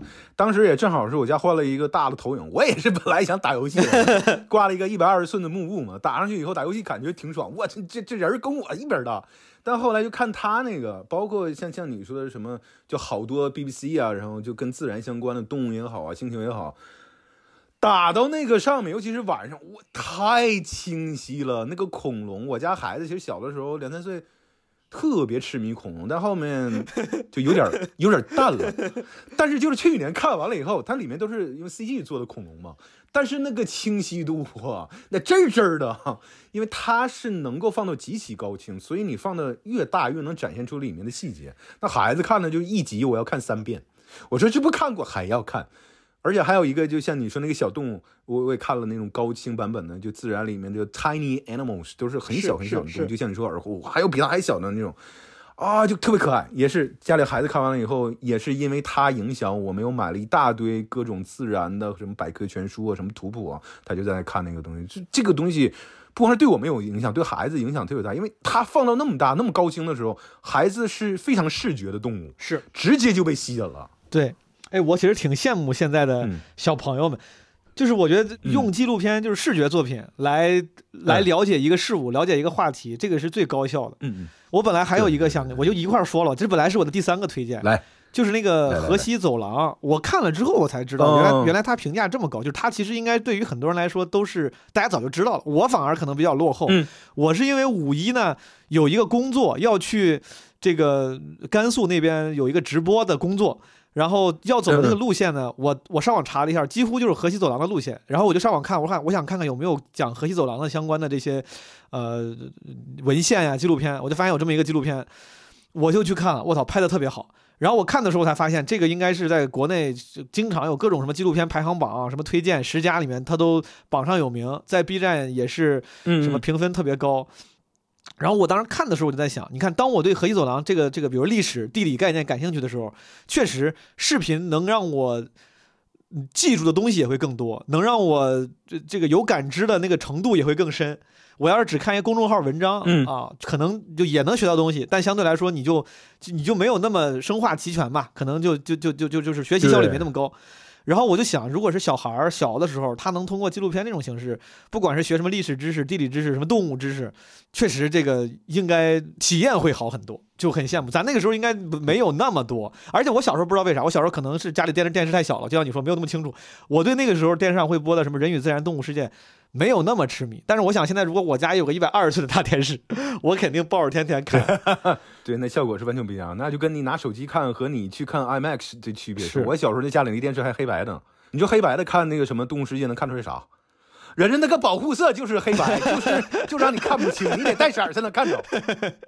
你就看草丛里面说有个东西在晃，我也看不清。它一共就巴掌大点儿一个屏幕，还是黑白的，我能看着是什么？是蛇呀？是树枝儿？是啥？不知道。这后来有了颜色的时候也大了，就没时间看了。我记事儿的第一台电视是不是黑白的？我忘了，好像是彩色，但是应该叫熊猫。有没有熊猫这个牌子呀？好像我家是个什么熊猫彩电啊，也但是很小很小的一个彩电。那可以了。我刚才说那个河西走廊，朋友们，如果你们有人没看过的话，其实我也挺推荐的。就之前我对于这种电视节目型的纪录片，就那个时候，如果你在电视上放这个呀，可能我都不会把它归为纪录片，我觉得就是个知识专题片啊，嗯节目知识专题片。嗯，但是因为这次我是带着疑惑去看的，我想了解一下。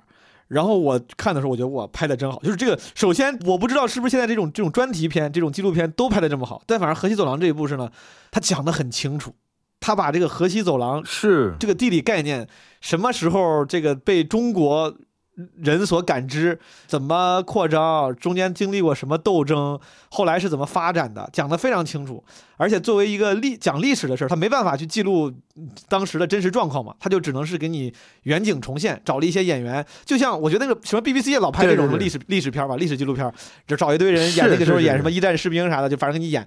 他们也找人演，然后演得很好，然后还把那些驿站啊什么都给重塑、重现，做得很好，复原了啊。然后有一些真实的那些视视频素材，他们也剪进来。然后那个视频整个应该是十集，中间只有一集我稍微可能是跳了一下，讲那个宗教发展的，就是讲什么造像那集，我记得特别重要，叫造像，我跳了一下。除了那集之外，其他的我都看得非常认真，而且津津有味了。对，顺便学了很多历史知识。就是我其实我的历史知识其实是很薄弱的，就是对于很多。嗯，朝代的概念顺序，很多历史名人他们之间的关系，其实我没那么清楚。但是我看完这个之后，我真的觉得我现在巨清楚。这个汉武帝刘彻啊，手下大将卫青 的外甥霍去病，就是你看这关系，我看完之后我记得巨清。之前我记得没这么清楚，我只知道人名而已。所以说那个河西走廊这个这个片子，我觉得如果大家没有看过的话，我推荐去看一看，你也会对我国的这种类似于历史专题纪录片有一个新的认识。而且如果有类似其他的。就同样品质的类似类型的片子，大家也可以在留言区给我推荐推荐，我还挺感兴趣的。最近你看过这个吗？古大，我这个没看过，但是我正在查，我也是准备回头看。我就看你刚才不是说跟 BBC 有一些相似嘛？就这里面确实是我看到说这个 BBC 的一个纪录片，什么美丽中国的摄影师，两次获得艾艾美奖的英国摄影师布莱恩麦克达马特担任了河西走廊的摄影指导。他那个音乐总监是那个雅尼。雅尼就是咱咱那个小学音乐课本里应该有他的那个夜莺是吧？我记得是不是就是是雅尼老师写的？我记不太清了。反正就反正他请了希腊音乐家雅尼，对，请了不少名人啊。这个片子我就而且我看完之后，我本来以为只是因为我有需求，我说我看看觉得好，后来发现原来早就名声在外了。我其实特别想想看，我我看 B 站上也有，但是我不知道拍咋样，还没来及看。就是我之前特别想了解的是关于茶马古道的故事。我去年十月份去云南徒步爬山的时候，当时了解到了就是关于什么茶马古道，当时从大理什么一路都搞到怼到西藏。之前我对这种历史什么地理概念真的没有那么有兴趣，但是因为我自己走过这个路之后，我才觉得我说当年那些茶马古道的那些商人，他们都是怎么穿过这些地方的？因为当时你知道我徒步徒的太辛苦了。我说我现在用着这么高精尖的装备，又是冲锋衣，又是什么棉服，还有 Gore-Tex 的鞋，还有帐篷，我就感觉中间有些时候遇到极端天气的时候都已经要死了。我就想，古代几百几千年前的人，他们是怎么征服这个茶马古道这个自然界的？那么多人还要带货。然后也没有现在这么先进的东西。我当时特别希望有一个片子或者有一个文章能给我讲清楚这个事儿。你给我讲讲到底当年这些古人是怎么在外生存，怎么 manage to 在茶马古道上经商的，这个走外贸走外贸生意的。然后我看好像也有一个相关的片子，我回头准备瞅一瞅。挺好，挺好。你这个也是行万里路，然后读万卷书。对，这个是以视频形式呈现的书，一一样是知识，挺好。好。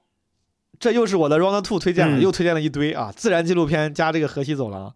Round Three 来吧，古大老师，Round Three 上片子。那这个就也是人物，这个是个也是个人物的传记，这就是哦，感觉今天你推的这个片子都还挺挺偏人物的啊。从这个虽然是个真人秀式的纪录片，但其实讲的就就有有创富的很强的存在感。对对对。第二个是个社会切面式的人间观察式的，但观察的也是这些人物的。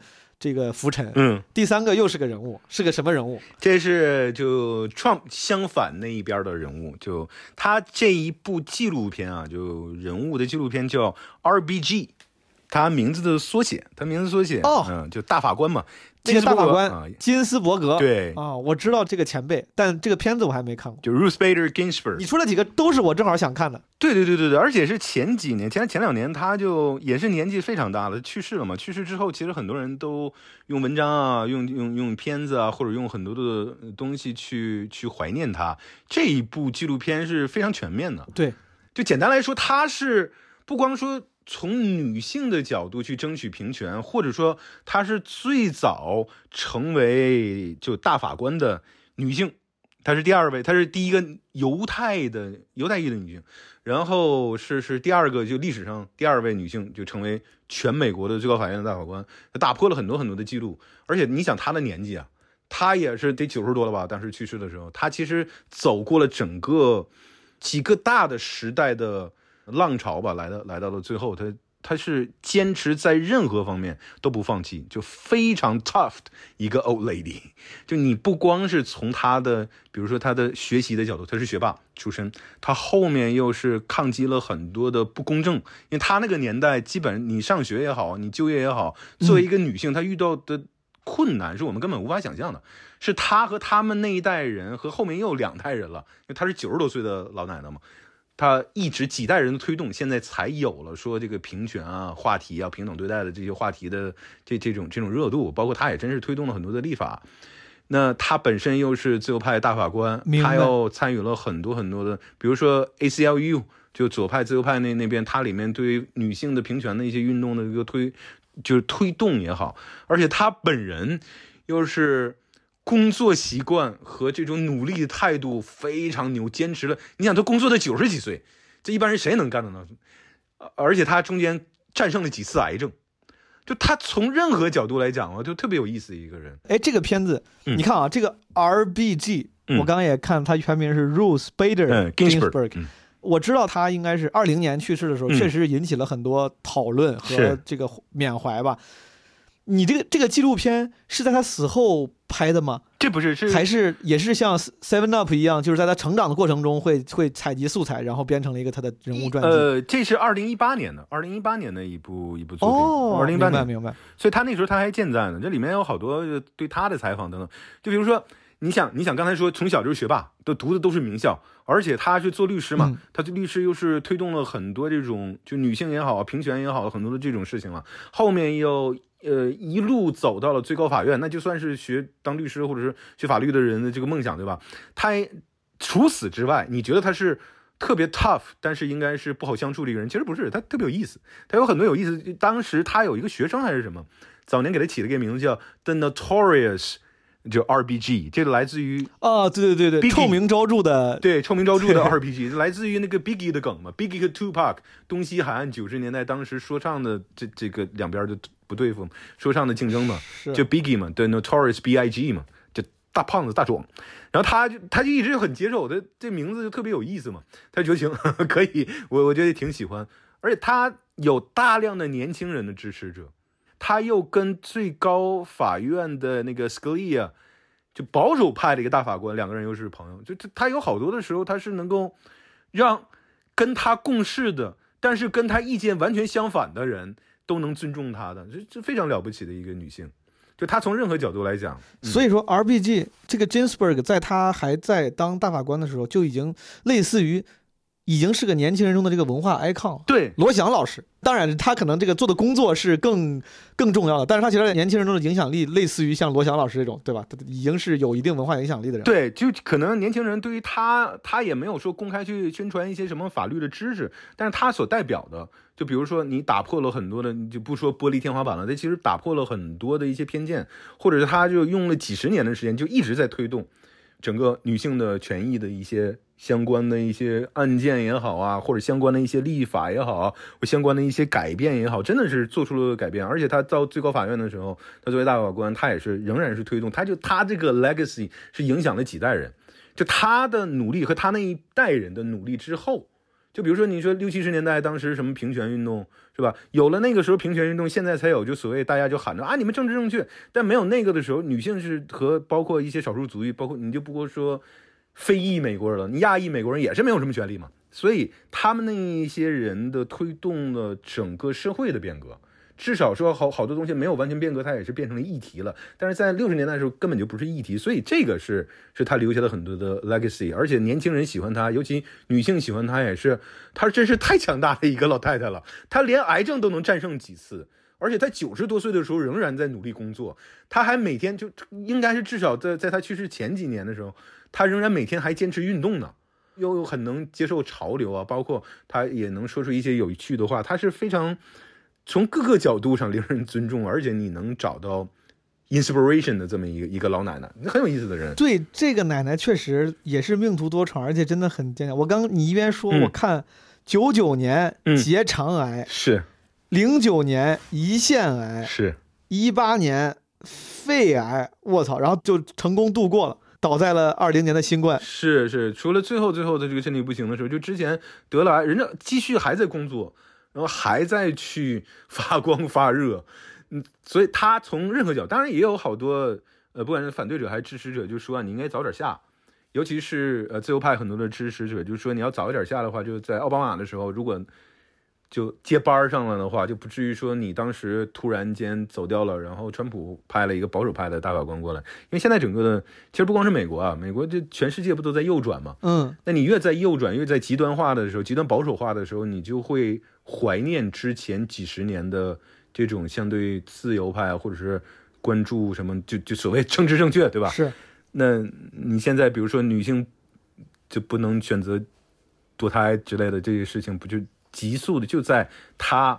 走了之后，整个九个法官的这个比例严重失衡所以说前段时间是不是说那个什么 Roe versus Wade 那个什么堕胎禁令被推翻，是不是也有一定原因？是因为他不在了，就是对你像六十年，就他没当上大大法官的时候，就六十年代为什么出现了那么多平权的运动？你像我们都说马丁路德金也好，这种就是就甘地派的温和的非暴力，呃，这这种，嗯还有 Malcolm X 那种就暴力型的，包括中间黑豹党等等，你不管这些人，他们真正推动了，他们其实有一些从舆论上的推动，但真正推动的是大法官律就立法的角度。嗯那个时候，九个里面我记不清了，这个我不是研究很多，嗯九个里面好像有五个是自自由派的，好像是啊，好像是，所以很多就比如说改善。呃，不同的其他族裔的待遇的，或者说改善，比如女性的一些权益的，或者是一些其他就跟呃平权相关的这些东西，都是那个时候慢慢去推动一点点改变的。你现在就不可能了，你这对吧？所以他这个是 RBG，它代表了不光是他自己，或者是女性的平权的运动，嗯它其实代表了，我觉得是代表了一个时代。大家缅怀他，其实在缅怀说这个时代就没有了，就自由派占主导的时代可能就慢慢要没有了。我是这么感觉。这个奶奶确实她思想非常的进步。一三年，嗯，金斯伯格成为第一位主持同性恋婚礼的美国最高法院大法官。对对对，他一直就关注这种边缘或者少数，或者是没有那么多机会发生的人群，就是明白？这个是自始至终，他几十年一直就做这个事情，所以是非常伟大的一个老奶奶。零五年还会见过最高人民法院院长肖扬，来过中国 赴北大法学院演讲。哎，还是有很多大家想不到的，而且他跟你之前推荐的那个学徒的这个 Trump 也也有呼应。我看这是百度百科上讲，他接受《纽约时报》采访时称特朗普是一个骗子，非常自负、令人害怕的总统候选人。是，所以我说他是另一边了嘛。RBG 老奶奶那是另一边的伟大的人物。嗯，哎，今天你这端水端的很平，左派右派都推荐了有。我推荐川普那个可不是夸奖他啊。对对对对对对对对对对对，不是推荐他，不是推荐的，帮助大家更全面的了解一下。对，我觉得飞黄腾达学徒那个是不管是支持左派还是右派，你都能找到乐子哈。我觉得 RBG 是不管你是左边还是右边，你是进步还是还是自由派，你不管是保守还是怎么样，你都能找到一些 inspiration，就这个很多激励你的东西。你就想，是，人家三次癌症，九十多岁了还在工作，然后还在健身，还在做对世界、对社会有意义的事情。就我们这才是吧，二三十岁，未来日子长着呢，真是挺好的，可以看一看。哎，你古大，你推荐这三个，我不是为了故意上价值，但是我其实觉得你推荐的它真的都挺好，都是。其实某种程度，虽然他们的风格不一样，然后甚至像学徒这种猛一看像是个偏娱乐的真人秀，嗯，但本质它，如果朋友们就是听众朋友们，如果你没看过的话，我觉得三三个推荐都是能帮你更好的了解世界的。就是你看学徒这种片子，你能知道，就像你说，最下沉、最真实的世界，其实崇尚的是什么？嗯嗯，就是当这个真人秀能够风靡街头巷尾的时候，其实你知道，就世界上的主流群体可能并不都是阳春白雪的，就大家可能你能通过这个节目知道最广大的人民群众大家的取向，对吧？和生活状态。对对对，呃，然后你看 Seven Up，其实是从另外一个角度看那些普通人他们的人生沉浮，他是从时间维度上让你了解世界。RPG 这个就是其实是通过他一个人这个管中窥豹一个切入点，通过他对这个世界的尝试改变，让你获得，就像刚才古大用的词儿特别好，就是 inspiration，获得一些鼓舞。是，哎，这几个推荐真的还挺好的。我觉得大家如果没看过的话，真的可以去都去了解一下。我是打算这个五一把这仨都给都给看完了。挺好，挺好，挺好。我的 Round Three，古大，我的 Round Three，、那我就必须得推荐点儿户外纪录片了，就是 因为我感觉，你看你嗯古大非常的。人家非常遵守规则，每次推荐一个。我是反正特别贪心不足，每次都说一堆，因为我自己喜欢户外。然后，嗯，像国际走廊这种，也是因为我突然对一个话题感兴趣了，我就找来看。我之前有几年的时候，就是因为当时经常喜欢上新的户外运动，然后回来之后就会就会翻那个户外纪录片看。我之前应该在基本无害前些期里面可能还提过，比如说其中一个华裔纪录片导演叫 Jimmy Chin 金国威。他应该是这些年前几年拍 Free Solo 徒手攀岩被大家所熟知了吧？但在那之前，我当时记得我就特别喜欢他，就是他当时拍那个攀登梅鲁峰，然后后来拍了 Free Solo，前两年又拍了那个泰国洞穴救救援那个纪录片也是他拍的。哦，哎，这这两个都看了。嗯，对，金国威系列我非常我主要是金国威这个人，我真的太我觉得太厉害了。就是我之前好像几年前也是发过微博，就是我说这是华人之光，这哥们儿他爸妈应该是。福建移民就是第一代移民，嗯嗯，然后他是个华裔，他首先在户外运动上就已经极其的牛逼了。我没有特别去查，但我印象中他就是属于是不管是攀岩、高海拔登山还是什么滑雪，他都是第一梯队的。嗯嗯，他是好多户外品牌的那个 sponsor 的运动员，还是国家地理的什么摄影师。嗯，当时他本来就是跟那个 Alex Honnold，就是 Free Solo 那个人，他俩关系巨好，老一块攀岩。然后攀登梅鲁峰的时候，也是跟一些世界上巨有名的那个登山家一块儿去攀，就是挑战极限。他还从珠峰上滑雪下来过，反正就是有一堆那种就是硬核运动员的那些荣誉跟光环。然后与此同时，他竟然还是一个优秀的这个创作者，就是拍纪录片。他应该就是攀登梅鲁峰之后认识他后来的妻子，叫也是个华裔，叫伊丽莎白柴，长得巨有气质。当时我觉得他俩就是神仙眷侣。后来几乎所有的那个片子都是他俩一块搞的，一个人当导演，一个人当 producer。然后我 Jimmy Chin 的这个系列，我非常推荐大家去看一看，也了解一下这个背后创作者的故事。然后还有一个就是，如果你看过 Free Solo，知道 Alex Honnold 这个人的话，也是去年我看的一个片子，叫《登山家》。嗯，他拍的是另外一个搞徒手攀岩的一个登山家的人，叫叫 Mark Andre。对，但是他跟 Alex Honnold 的就是整个路线命运都不太一样了，就是我就不剧透了。嗯嗯。而且还有一个就是边角的原因呢，就是因为现在好像我看这两年始祖鸟在国内突然火了。嗯。这个登山家这个片子就是始祖鸟赞助的，因为这个这个运动员 Mark Andrew 就是始祖鸟赞助的，哦、所以里面几乎这个你看这个纪录片几乎是始祖鸟所有的这个户外装备的纵览，你可以看一看始祖鸟各种装备在在实战中是什么样子，什么功能。好好好，对，还有一些关于之前我就是玩潜水的时候，有些跟潜水有关的纪录片，但我记不太清名字了。但是反正大家如果对任何户外感兴趣的话，你去看那些户外纪录片，我觉得给会带来不一样的感受。对，一百八十度以南也也还行。一百八十度以南是一个人重走当时 Patagonia，现在 Patagonia 这个牌子也挺火。嗯。当时 Patagonia 跟 North Face 的创始人两个两个老头年轻的时候去南美探险的那个路线，被这个。这个一百八十度南这个纪录片里面的主角重新走了一遍，他讲的是自己重走这个路线的故事。所以说，对郭大老师，我给你推荐的是这些户外纪录片。挺好，挺好，挺好。我这虽然说是那个什么，我虽然说这个体能不是很好，但是我可以看 Free Solo。我看完以后就特别就被鼓舞，你知道吧？就准备下楼就先跑两圈看看。哎，对，是有这个，就跟你说那个 Seven Up 一样，他有时候你看这种片子，他虽然讲的他不是为了让你减减少焦虑，但其实你看完别人过生活的样子。它某种程度其实会有一定的治愈的功能，是，然后减少你的焦虑。你说哦，人生他妈还能这么过？我在这天天因为这些小事儿在这儿头疼干啥呢？就是会有这种这样的功效。我觉得这这个其实是意外之喜。就像他那个 free solo，嗯、呃，别的我不知道，但是我看很多户外那种，嗯、呃，它其实带带着一定的风险的。free solo 那个就看着哇，你这一下，因为徒手嘛，你这一下，所以你跟他的那种困难和他那种风险相比的话，你就觉得。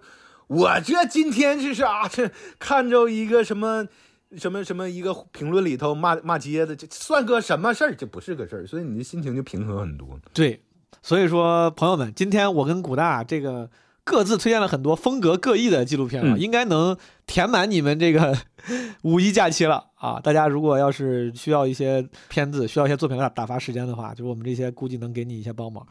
最后一个问题，我昨天想跟你聊的时候，我一直想问你，就是假如说资金不是问题，团队也不是问题，让你去拍个纪录片儿，对吧？不考虑嗯难度，你会想拍个什么题材的纪录片？哎，我其实我就特别想，因为我回到那个铁西区那个故事，我其实挺想把小的时候在东北、在沈阳经历的很多事情，想把它复原出来，就重新再再讲一下。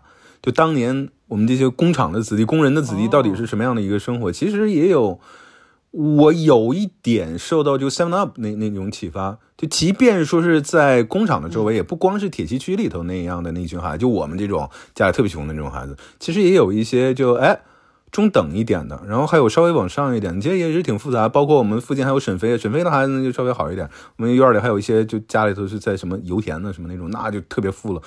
想把这些人如果能够重新拍，就有点像历史重演似的，把这个故事讲起来。这几年不也是吗？认识了很多东北的呃朋友啊，作家也好，什么音乐也好，就东北文艺复兴嘛，我觉得也也是也是挺好的一个一个触动啊。当然你说的。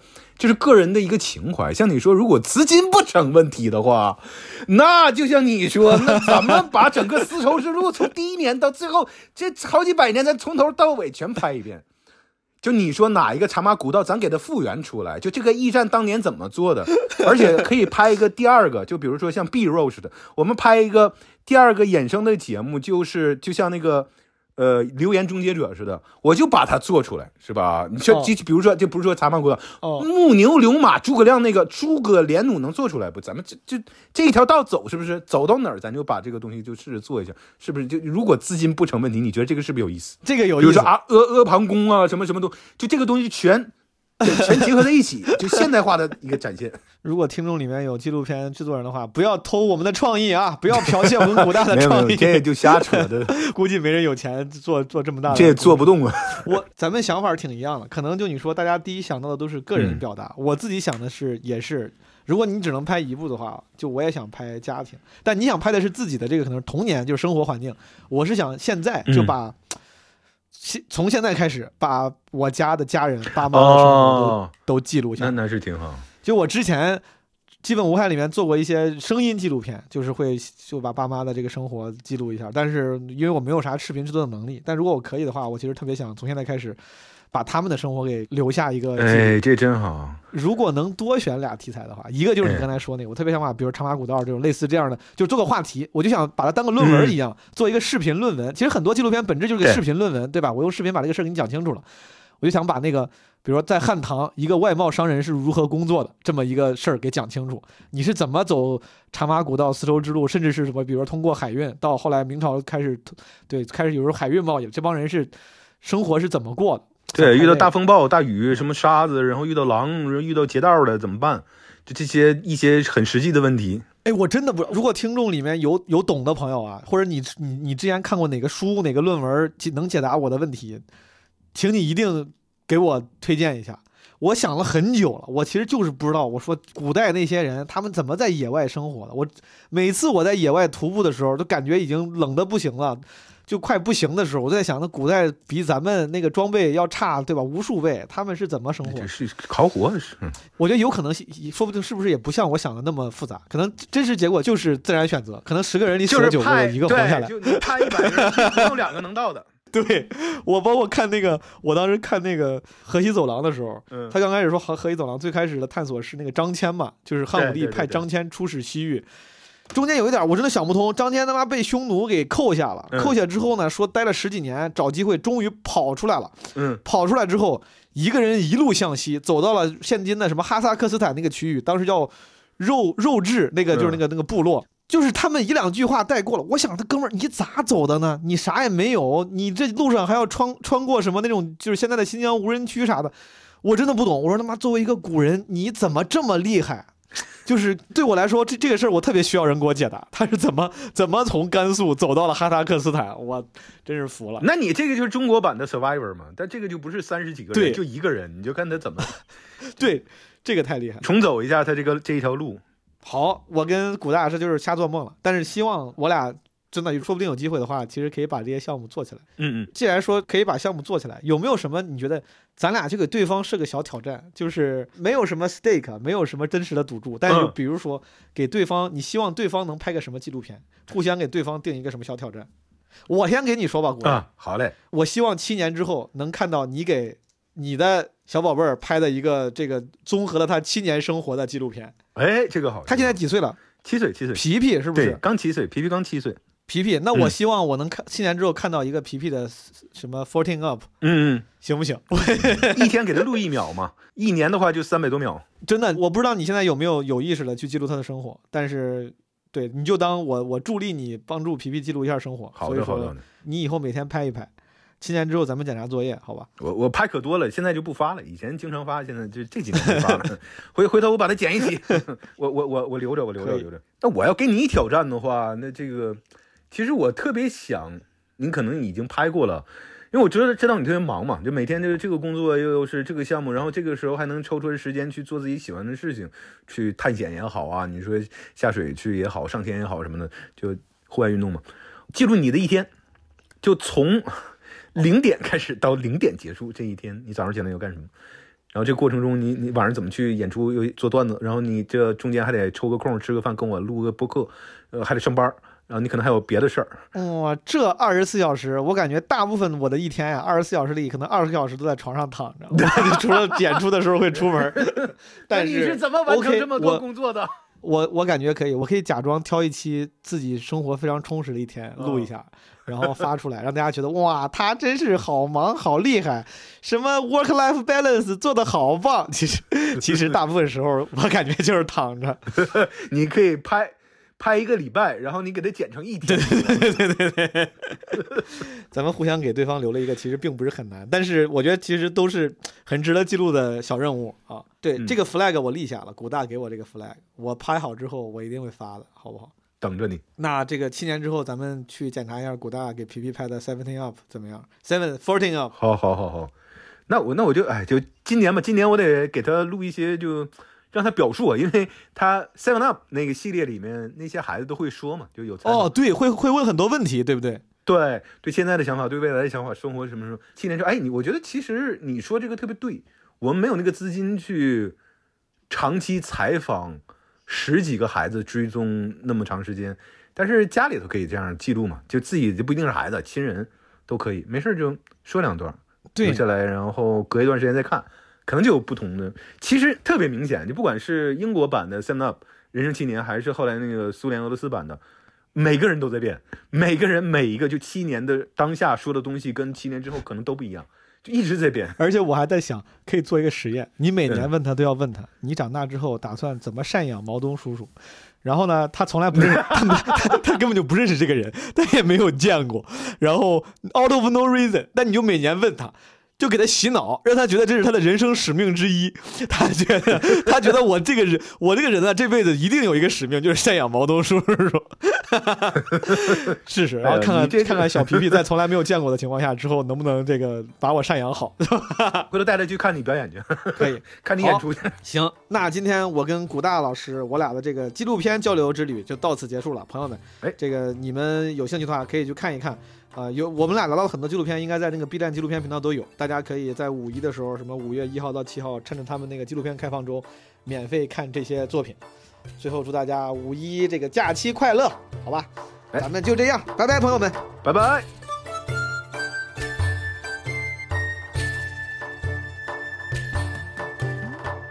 感谢你收听这期的基本无害。如果你喜欢这期节目的话，欢迎留言、点赞、评论、分享给你的朋友。如果你还没有加入基本无害的听友群，可以加微信“基本无害二零二二”这个小助手的微信号，他会拉你进群。拜拜。